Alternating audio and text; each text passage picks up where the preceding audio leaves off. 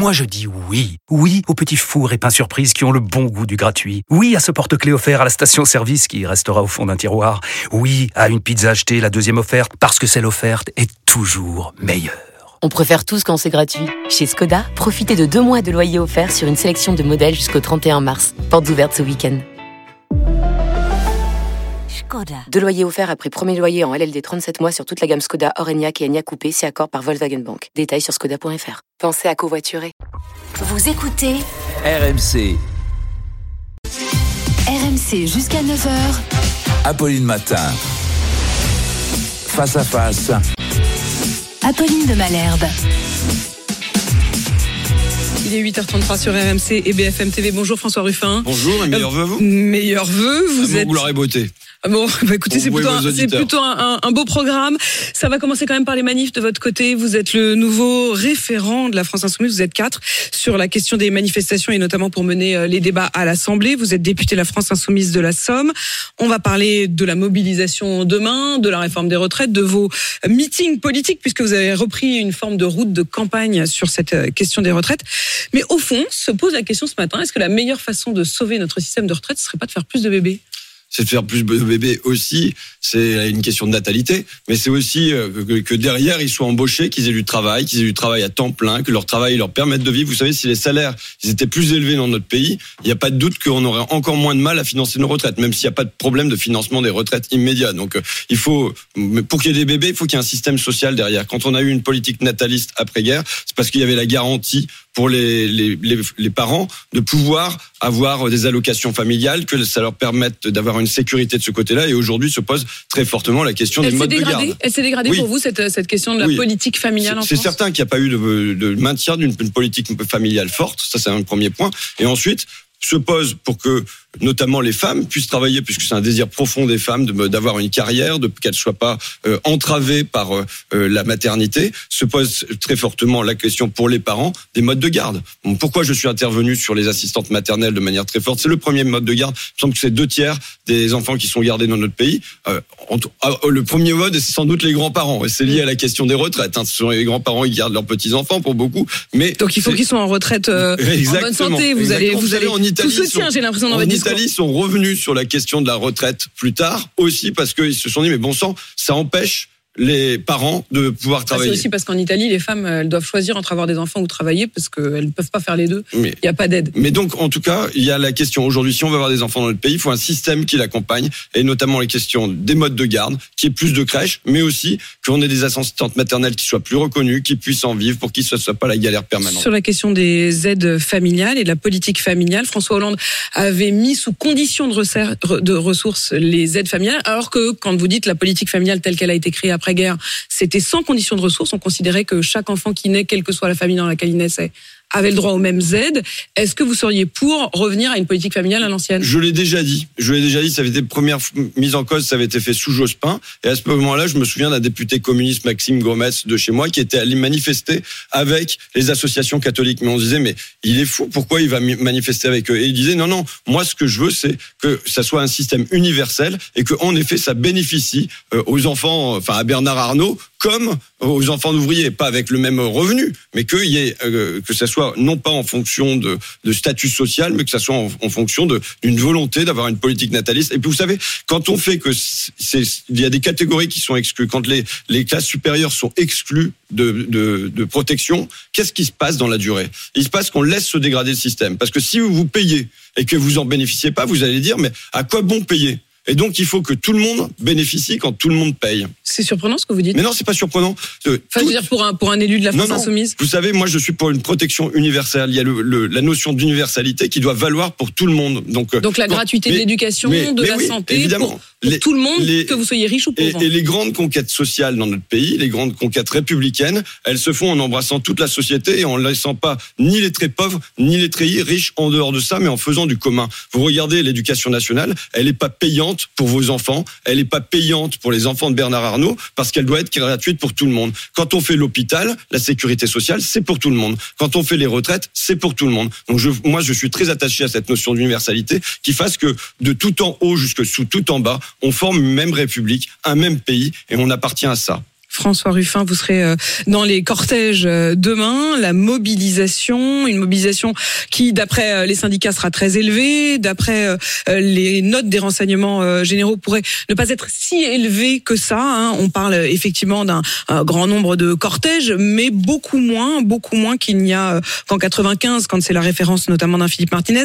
Entre 550 000 et 750 000 personnes dans les rues, dont 50 000 à 80 000 à Paris. On serait loin des 2 millions des manifestations de 95. Bon. Écoutez, on peut attendre de voir que la journée soit passée pour euh, établir des chiffres hein, quand même. Hein. Bon, euh, les prophéties des Mais renseignements comment vous généraux. sentez les choses, Bon, vous? Moi, j'ai distribué des tracts sur euh, dans les usines d'Amiens Nord et je vois que c'est très réceptif. J'entends qu'à la mairie d'Amiens, il va y avoir des tas de secteurs qui vont être en grève, qui ne le sont pas d'habitude, que dans des communes rurales, il n'y aura pas le service minimum qui sera fait, que dans les écoles, elles sont fermées. Donc, on verra bien demain.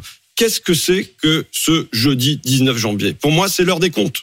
C'est l'heure des comptes après trois ans où le gouvernement a dit crise Covid, crise de l'énergie, crise en Ukraine.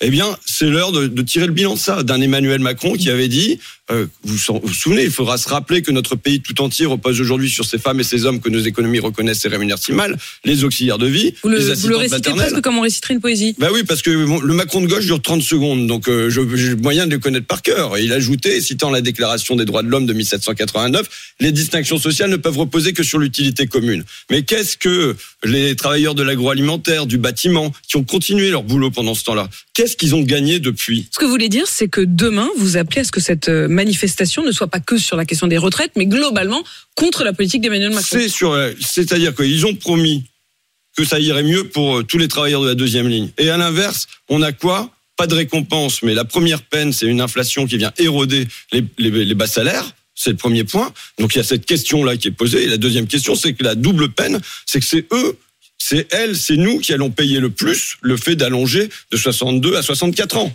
Donc à la place d'avoir une récompense, il y a une double peine. Et de l'autre côté, parce que c'est l'heure des comptes de l'autre côté. Moi, je suis pour une décence par le bas, mais je suis pour une décence par le haut. Qu'est-ce qu'on voit? J'ai amené là le journal Les échos. des échos de mon ami Bernard Arnault. En une, vous avez retraite les derniers arbitrages et page 27, vous avez dividende record pour les géants du CAC 40. C'est-à-dire pendant ces trois années où on nous a dit crise, crise, crise, on a Donc vous qui seriez favorable à aller chercher euh, dans les dividendes des euh, grandes entreprises de quoi financer les retraites. Ben, C'est l'évidence qu'en tout cas, il faut qu'il y ait une mise à contribution des grandes fortunes qui là ont, ont vu leur patrimoine augmenter de 200 milliards d'euros en Mais trois c'est contraire à la logique, même telle qu'elle a été voulue, de cette réforme, enfin de, de ces retraites par Alors, répartition. Il y a une partie du système que vous savez qui est non contributif, c'est-à-dire qui ne dépend pas des cotisations sociales. Tout ce qui est, par exemple, sur le minimum vieillesse, si on veut augmenter le minimum vieillesse, ça n'est pas contributif.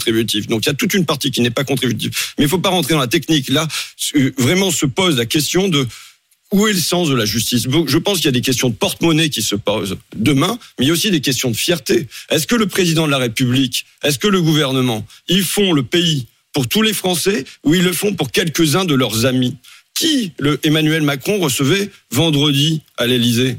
Il recevait pas les auxiliaires de vie, il recevait pas les caristes, il recevait pas les camionneurs, il recevait les patrons du CAC 40. Et il les recevait. Pourquoi faire?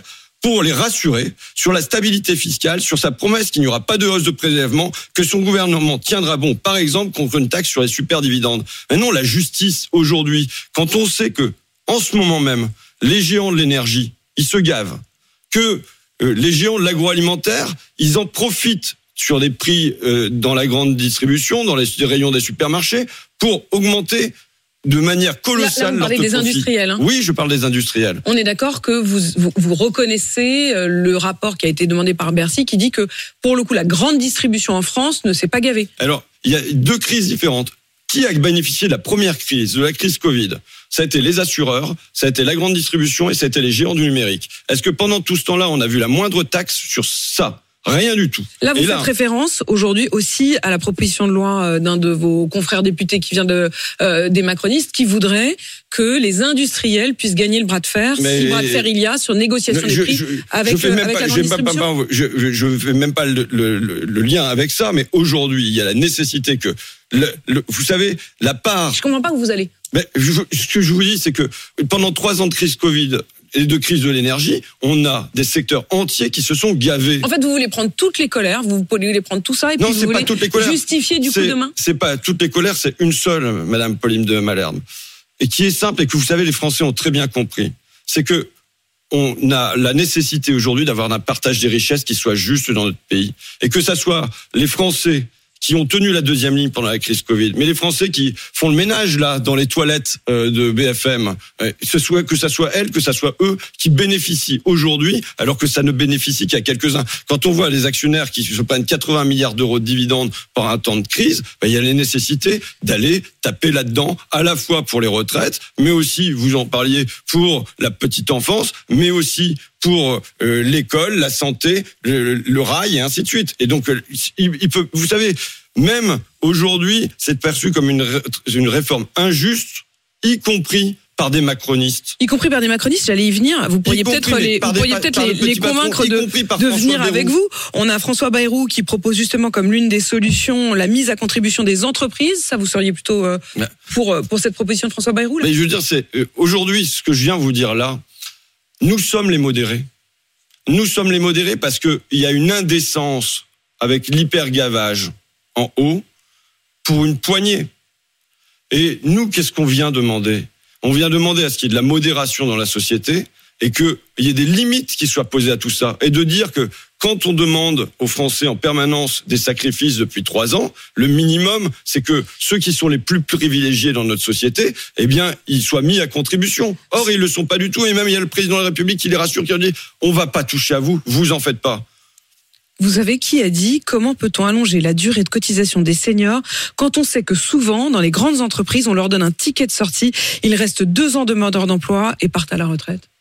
Je ne sais pas qui l'a dit, mais regardez ce qui se passe aujourd'hui. Bah, je vais vous dire qui l'a dit, c'est euh, Patrick Vignal qui est député Renaissance de l'Hérault. Donc en effet, vous pourriez peut-être trouver des copains mais, sur les bancs des C'est certain que il va y avoir. euh, Vous savez, je discutais avec un, un patron de la restauration là et qui me dit, bah nous dans notre secteur, on, on appelle à, à ce qu'il y ait une réforme des retraites qui soit beaucoup plus juste et que euh, on, on relève nos cotisations parce les qu'on sait très bien. les policiers vont On- manifester. On sait très bien que nos serveurs, ils vont pas pouvoir tous aller jusqu'à 64 ans. C'est pas vrai. Vous savez, rien que le fait, quand on a allongé de 60 à 62 ans, quelle était l'une des conséquences concrètes? On a multiplié par 4 à ce moment-là le taux des seniors au RSA qui sont euh, voilà de taux des seniors qui sont au RSA. C'est-à-dire qu'à la place d'avoir une retraite méritée, ils sont passés à une allocation de pauvreté. Eh bien aujourd'hui, en allongeant de 62 à 64 ans, c'est évident qu'il y a des tas de personnes qui sont euh, travailleurs du bâtiment, qui sont euh, dans euh, chef de rayon, Christine chef de rayon Il y a chez Carrefour. 56% qui- des seniors qui sont au travail. Mais en effet, ça veut dire qu'il y en a quand même Ben beaucoup oui, non, qui beaucoup sont pas. pas. Euh, François Ruffin, sur la question du blocage, jusqu'où est-ce qu'il faut bloquer le pays?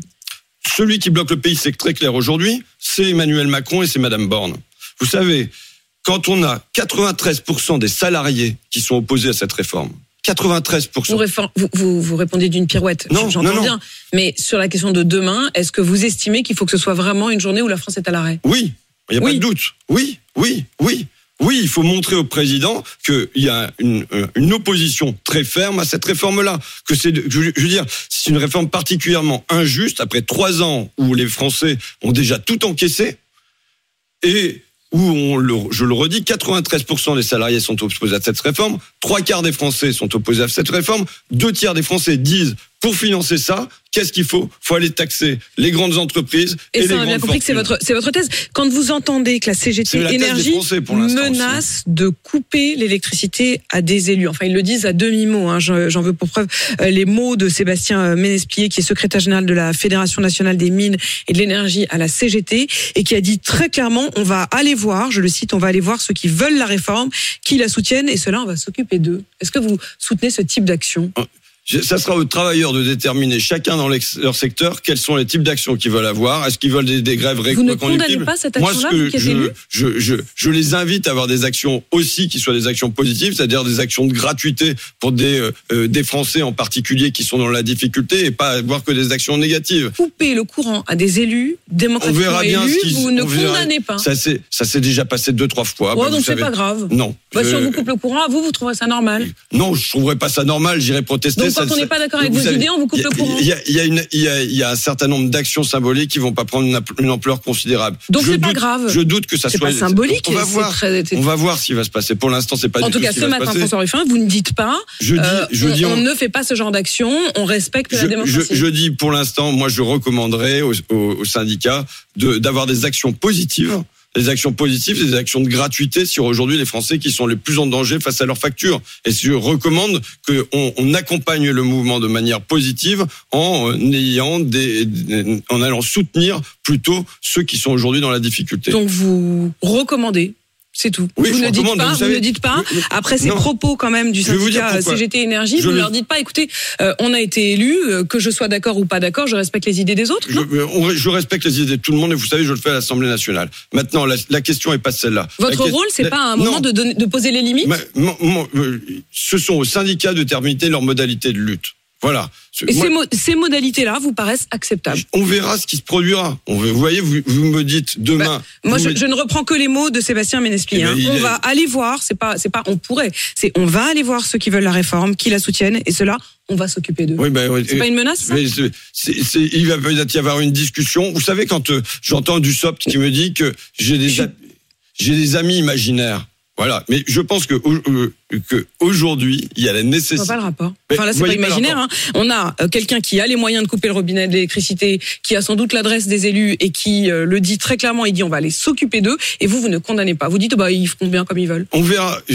Ça- Pour l'instant, rien ne s'est produit. Donc vous me réinvitez Ça c'est pour pas le droit de grève. Enfin il y a le droit de grève et puis il y a Eh bien, il y, aura des. ces actions. On verra ce qui, ce qui se passera. On verra ce qui se passera dans le pays. Pour l'instant, ça ne se passe pas. Vous ne leur demandez pas en tout cas de ne pas mener Je- ce genre d'action. moi, je recommande, je recommande fortement qu'on ait surtout des actions positives, c'est-à-dire des actions de gratuité à destination des gens qui ont des difficultés aujourd'hui à payer leurs factures. Et on sait que c'est ça ce qui est le problème massif dans le pays. Le problème massif dans le pays, il faut le lier, c'est les, les difficultés qu'ont les gens et même les gens qui travaillent à payer leurs factures. Est-ce que vous estimez, comme Anne Hidalgo, que LFI n'est pas un parti démocratique? Je, euh, je vous redis même le. le- il est nécessaire d'avoir davantage de démocratie à l'intérieur de la France insoumise. Vous n'avez pas besoin d'aller chercher Madame Hidalgo puisque je l'ai dit à un certain nombre de reprises. Maintenant, là où je pense qu'il est plus nécessaire d'avoir de la démocratie, c'est dans notre pays. Je vous le redis. Tout ce que vous ça, décrivez. ça serait pas mal que ça commence par la France insoumise, Euh, quoi. moi, je, euh, je suis attaché aujourd'hui. On est dans un moment où 93% des salariés disent non à cette réforme. Et en fait, ce qui se passe, faut bien comprendre ça, Madame de Malherbe. Pourquoi il y aurait des coupures d'électricité de cette manière-là? Pourquoi il va y avoir des grèves dans les transports? Pourquoi on va avoir un pays qui est bloqué Parce qu'on a au fond un président de la République et un gouvernement qui se fichent complètement de Donc l'opposition. comme des ils le font, on le non, fait. je En vous fait, dis, vous justifiez une forme de je vous, je vous explique ce qui se passe, Madame Malherbe. Je vous explique ce qui se passe, c'est que on a au fond, et c'est quand même très grave, on a un président de la République dans une démocratie. Démocratie, ça suppose pouvoir au peuple. Qui sait que le peuple, les salariés sont opposés à 9 sur 10 à cette réforme-là Qui sait que 7 Français sur 10 sont opposés à cette réforme-là et qui au fond s'en fichent? Parce qu'il ne compte pas convaincre les Français. Il sait que les Français ne sont pas convaincus par ça. Mais François Il sait que les Français... ne faut pas commencer par dire qu'un élu, il est élu par le peuple, justement, et que c'est ça la démocratie Et que donc, s'il a une opinion politique qui n'est pas la même que vous, vous lui coupez Mais pas le moi, je courant. lui coupe pas le courant. Je suis pas en état de lui couper le courant. Je lui coupe rien du tout. Oui, mais vous êtes en état à un moment d'avoir une figure Mais- morale, non, non, mais- de pouvoir dire oui ou non, c'est ac- c'est acceptable ou non. Mais je, je, je souhaite que ça ne se produise pas. Mais moi, vous savez, je l'ai dit depuis des mois. Je souhaiterais qu'on n'ait pas besoin de faire grève. Je souhaiterais qu'on n'ait pas besoin de faire cette opposition-là. Pourquoi? Parce que je considère que le président de la République, il met le pays en danger.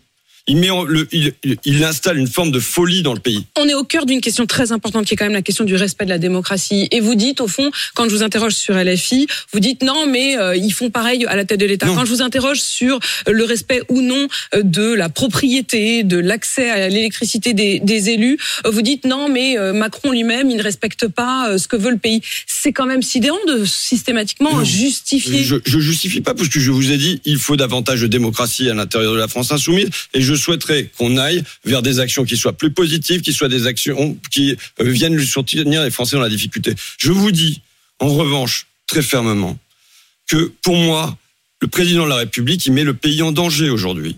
Il met le pays en danger en passant par-dessus un sentiment profond chez les gens. C'est si c'est ça la démocratie. Si on se fiche de mon avis, à quoi bon la, la démocratie? Cette réforme, elle intervient et elle est absolument pas Mais il a été nécessaire. élu, non? Il a été élu, il n'a pas été élu pour s'asseoir sur les désirs de son peuple. Il n'a pas été élu pour aller servir une poignée de quelques-uns euh, euh, le vendredi lors de petits dîners à l'Élysée et en se fichant de ce que pensent 9 salariés sur 10 dans ce pays. Il a été élu aussi parce que dans le cœur de la crise Covid, il a dit qu'il se rappellerait de tous les travailleurs de la deuxième ligne. D'accord? C'est aussi sur ça qu'il a été élu. Et il, il ne fait rien de tout ça. Et je vous dis, il met le pays en danger parce qu'il installe dans le pays du ressentiment. Les Français viennent de traverser trois ans de crise Covid. Ils sont exaspérés, ils sont fatigués, ils en ont marre. Ça se traduit par euh, des crises dans leur porte-monnaie. Mais ça se traduit aussi par une crise démocratique. Dans un département comme le mien, dans la Somme, les macronistes sont pas fichus d'envoyer la moitié de leurs candidats au deuxième tour. Ça veut dire qu'il y a un décrochage du pays réel, de, du pays imaginaire du président de la République et de ses amis. Eh bien, dans ce contexte-là, je pense que pour la démocratie, c'est très très très mauvais de s'asseoir sur l'avis de 7 Français sur 10. Moi, je pense que dans un moment de Il tension, y a des moments où vous défendez la démocratie, puis d'autres moments non, où vous la défendez je, pas. Je la descends, mais je la défends. variable. Quand est-ce que je n'ai pas défendu la démocratie? Moi, je pense qu'aujourd'hui, dans notre pays, ce qu'il faudrait même, et je le dis si jamais c'était la gauche qui est au pouvoir demain, qu'il faut, c'est des réformes où quasiment 7 Français sur 10 sont d'accord avec nous, où on est un consensus. Ça veut dire qui- des référendums ré- réguliers Ça veut dire soit des référendums réguliers, soit où on voit qu'il y a un assentiment de la population. Là, on voit qu'il y a un dissentiment de la population qui va se traduire par de- du ressentiment. Et je pense qu'on est dans un état de division de la société qui fait que on doit aller vers davantage de modération et l'immodération, l'indécence. Pour l'instant, c'est Emmanuel Macron et ses amis qui se gavent sans reverser quoi que ce soit aux Français, sans qu'il y ait la moindre taxe là-dessus. Et c'est un moment où on doit aller une recherche de davantage de consensus. Et aujourd'hui, il n'y a pas de la recherche du consensus. Il n'y a pas de la recherche du consensus avec les syndicats, avec Laurent Berger, la CFDT. Il n'y a même pas la recherche du consensus En avec revanche, les, il y a un les consensus de tous les de la syndicats et des partis de gauche qui seront donc euh, dans la rue demain. François Ruffin, merci d'avoir répondu Merci à à mes vous. questions ce matin. Vous qui êtes donc député La France Insoumise de la Somme, il est 8h53 sur RMC BFM TV.